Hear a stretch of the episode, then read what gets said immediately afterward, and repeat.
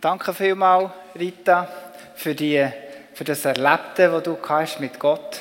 Wie dir, dir Gott ganz persönlich im Wort begegnet ist und jedem von uns auch möchte begegnen. Das ist auch ein Segen, Gottes Segen in seinem Wort. Ja, es geht um Segen. Was ist denn überhaupt Segen? Ein ungeübter Wanderer hat auf seinem anstrengenden Aufstieg zum Berggipfel fast ein Herzinfarkt vor Anstrengung. Er schnauft schwer und dann kommt ihm ein quickfidele, fitter, fröhlicher deutscher Bergsteiger oben ab entgegen und sagt, Grüß Gott! Und die Antwort kommt prompt, ja, so weit rauf habe ich eigentlich gar nicht wollen. Ja, wir Berner sagen ja, grüß sich. Und es bedeutet fast das Gleiche, grüß nicht, grüß nicht Gott. Hast du gewusst, dass grüß Gott oder grüß sich eigentlich ein Sagen ist? Es ist die Abkürzung von Gott soll dich grüßen oder Gott grüßt dich. Was heißt denn das?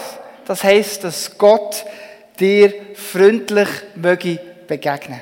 Es heißt, dass Gott auf dich abschaut mit freundlichen Augen. Er sieht dich. Und das erinnert doch an einen der bekanntesten Sagen, was es überhaupt in der Bibel gibt. In 4. Mose 6, Vers 22 folgende. Lass gut zu.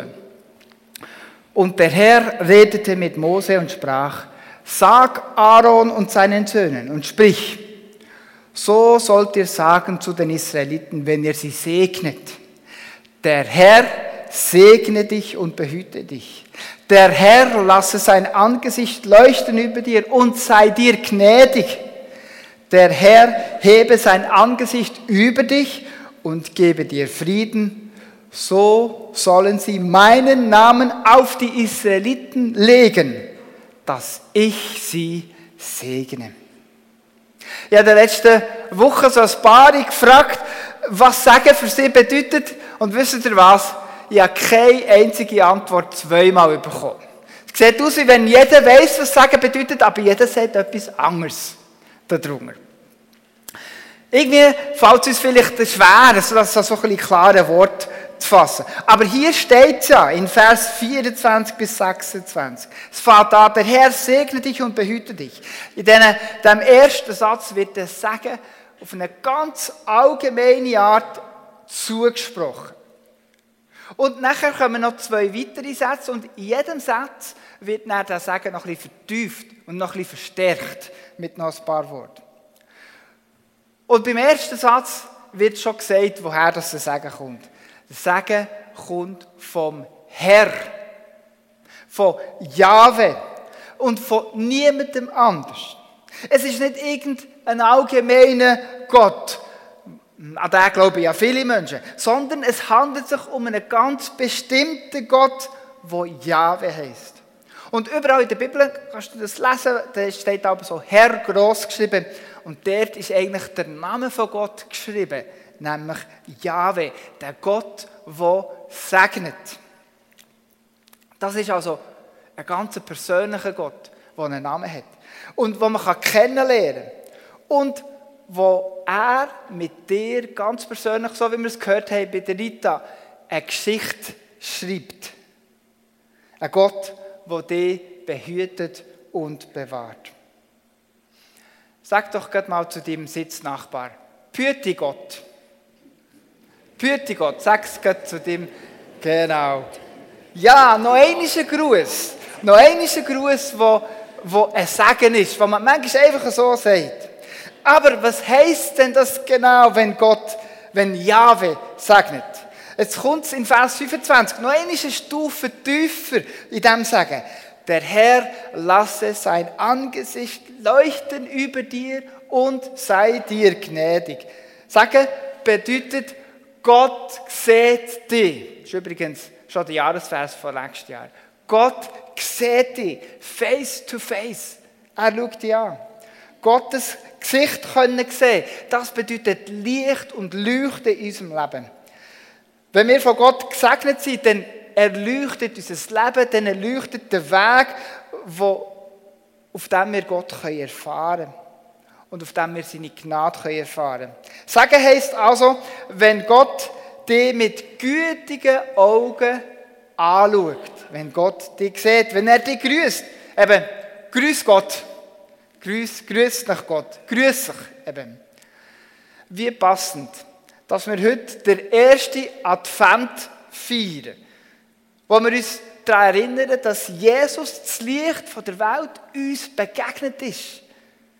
Wir sein Angesicht können sehen und seine Gnade hat er uns gezeigt, den Menschen. Er ist Mensch geworden.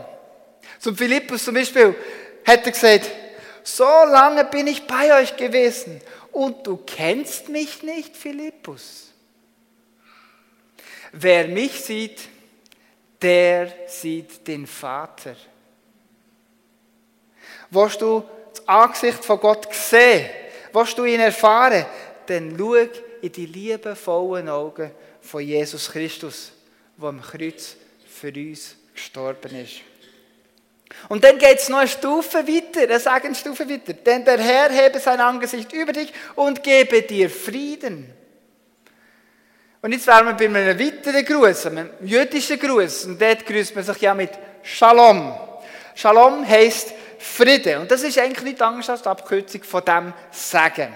Das Ziel von jedem Sagen ist, dass du, dass wir dürfen den Frieden von Gott erleben.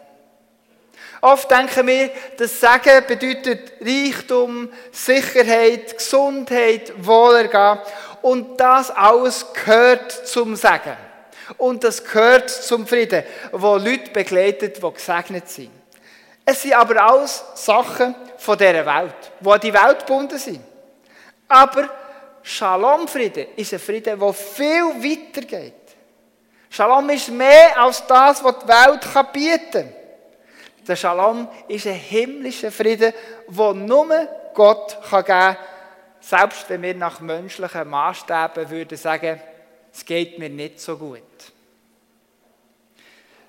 Meine Mutter hat all das nicht gehabt. Ja, reich sind wir schon noch nie gewesen, unsere Familie.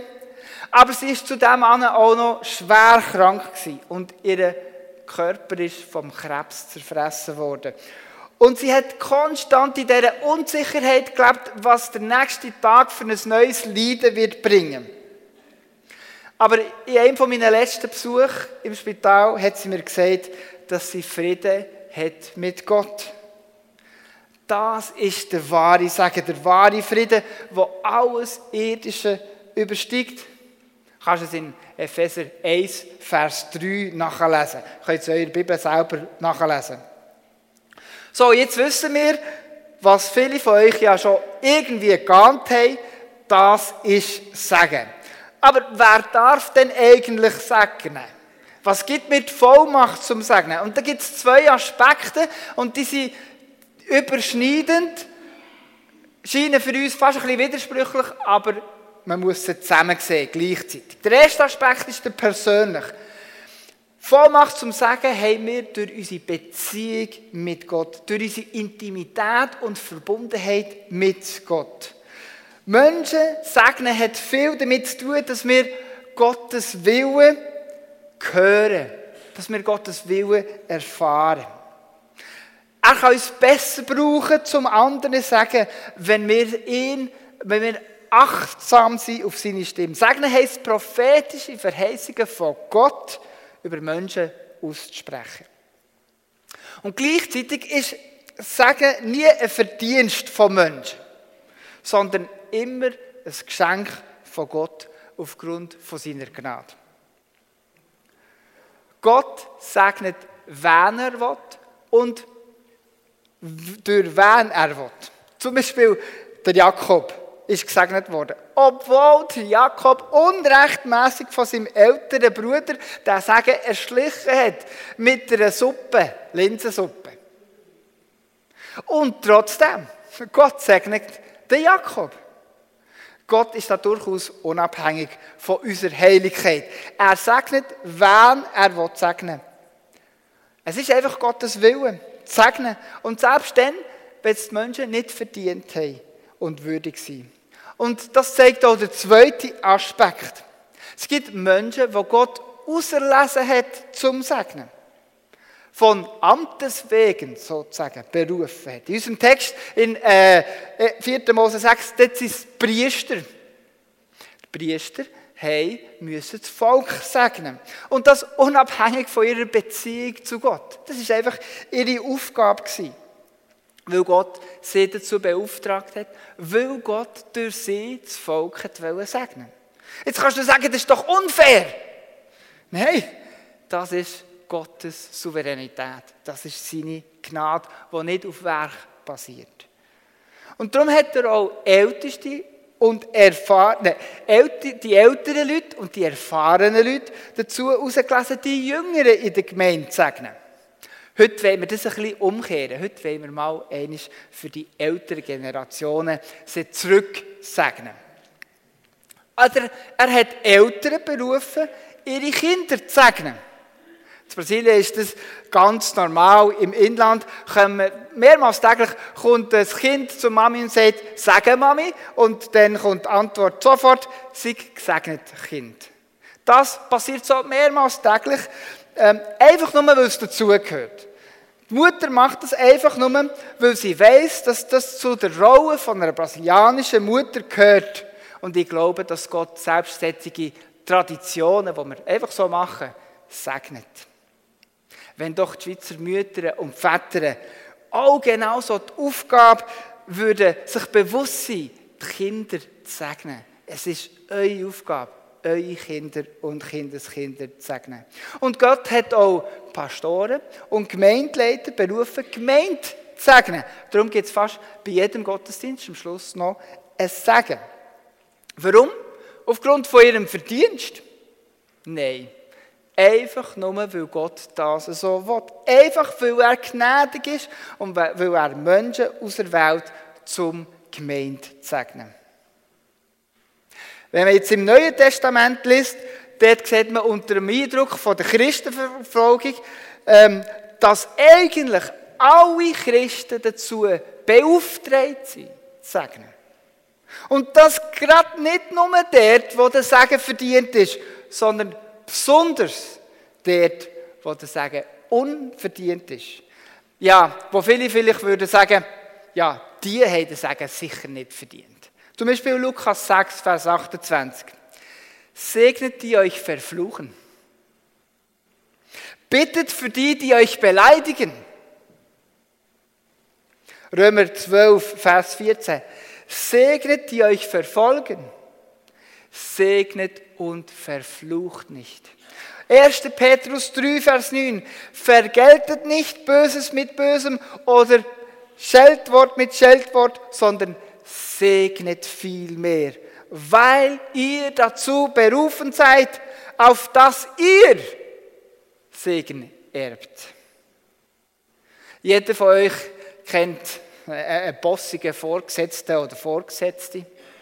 Jeder von euch kennt einen lästigen Mitarbeiter oder eine Mitarbeiterin und am liebsten würdest du sie auf den Mond schießen. Jetzt ist der Mond nicht gerade bekannt für eine segensreiche Umgebung. Schieße doch einfach mal in den Himmel. Puh, Ruhe in Frieden. Nein, so ist es natürlich nicht gemeint. Schieße im Himmel, im Himmel, indem du für sie bettest und um einen himmlischen Frieden für sie wünschst. Segnet eure Feinde. Wenn jetzt dann gleich im Segnungsteil einer auf dich zukommt und dir will sagen, dann kannst du ihn fragen, hey, Moment mal, hast du etwas gegen mich? Willst du mich segnen, weil ich dein Feind bin? So ist es natürlich nicht gemeint. Aber wenn wir schon unsere Feinde sollen segnen, wie viel mehr Geschwisterte im Glauben, der, der jetzt links oder rechts von dir ist, segnet einander. Wir Christen sollen ein Volk sein, das segnen, weil wir selber Segen erfahren haben. Der Petrus sagt in 1. Petrus 2, Vers 9, und ich finde, das ist ein Vers, also wenn man einen auswendig können, dann der. Das ist einer der wichtigsten Versen. Ihr, der seid ein auserwähltes Volk. Von Priester. Erinnert mich an Priester, sie auserlesen, was sie zum Sagen. von Priester und Königen berufen, zu segnen, die Wohltaten von Gott über den Menschen zu verkündigen, damit sie das Angesicht sehen, damit das anfängt leuchten in der Finsternis. Segnet, weil dir Segen erfahren hat, denn auf dem liegt der Segen. In Vers 27 wird es so angedeutet. So sollen sie meinen Namen auf die Israeliten legen, dass ich sie segnet. Nicht nur die Israeliten, sondern auch Priester. Alle Christen sind wir berufen, das priesterliche Amt vom Segen wahrzunehmen. Du bist beauftragt zum Segnen. Zum Abraham sagt Gott, ich will segnen, die dich segnen. Ich will segnen, die dich segnen. Und in dir sollen gesegnet werden alle Geschlechter auf Erden. Und zum Schluss noch mal ein paar wenige Worte. Wie kann ich das Sagen annehmen? Das Sagen muss man aktiv annehmen. Man muss daran glauben und in dem leben. Und dann erst wird sich der Glaube in unserem Leben so richtig entfalten. Aber wieder, es ist nicht so, dass Gott nur kann sagen wenn du, den Glauben wenn du das im Glauben annimmst. Nein, Gott ist nicht von uns abhängig. Er ist einfach gnädig und er segnet, weil er will segnen. Aber unsere Bereitschaft, Sagen anzunehmen und an den Gott, der segnet, zu glauben, das wird uns die Augen auftun für den reichen Segen, den Gott immer wieder in unser Leben legt. Auch wenn er nicht in einer Form daherkommt, die wir würden erwarten. Ich wünsche dir, dass du dem Herrn begegnest von Angesicht zu Angesicht. Dass dein Leben erleuchtet. Ich wünsche dir der wahre Frieden, der grösser ist als alles, was die Welt bieten kann. Ich wünsche dir, dass du gemäss deiner Berufung als Christ kannst leben, nämlich, dass du ein Segner bist. Einer, der die Welt segnet, selbst die Feinde. Und ich wünsche dir, dass du das Sagen im Glauben kannst empfangen und lernst, da drin zu leben. Amen.